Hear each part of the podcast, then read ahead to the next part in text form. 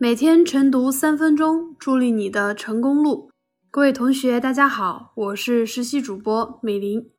今天的热点来自桂从路的文章：立足成长，引导青少年合理用网。随着移动互联网的普及，手机在青少年群体中也迅速普及。二零一七年，我国未成年人互联网总体普及率高达百分之九十八点一。在小学生群体中，拥有自己手机的则占比百分之六十四点二。未成年人触网日益低龄化的趋势，提醒人们，如何引导青少年合理使用网络，是一道非常紧迫的命题。以零零后为主体的青少年被称为互联网的原住民，他们中的大部分。从一出生就被互联网环境所包围，从网络平台上写作业、查资料，到在线学习成为常态，再到获取信息、拓宽视野、互动交流，都很大程度依靠电脑和手机完成。但与此同时，由于未成年人自控能力不足，家长学校的合理引导不够，手机普及也一定程度上加剧了网络沉迷的现象。不仅偏离了家长买手机的初衷，更给孩子的成长带来了危害。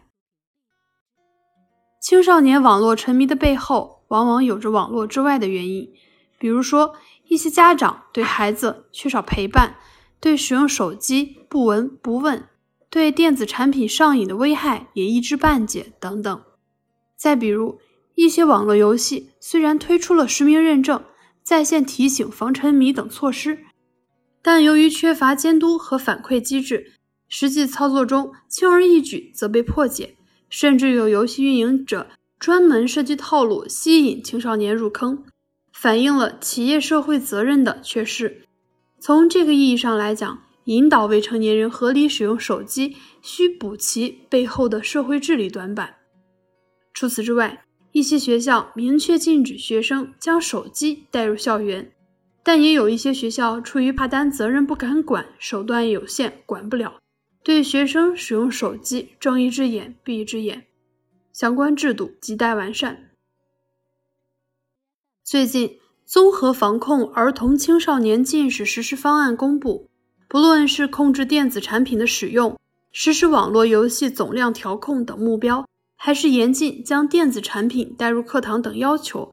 一个鲜明的导向就是，既要避免一刀切，也要引导未成年人合理使用。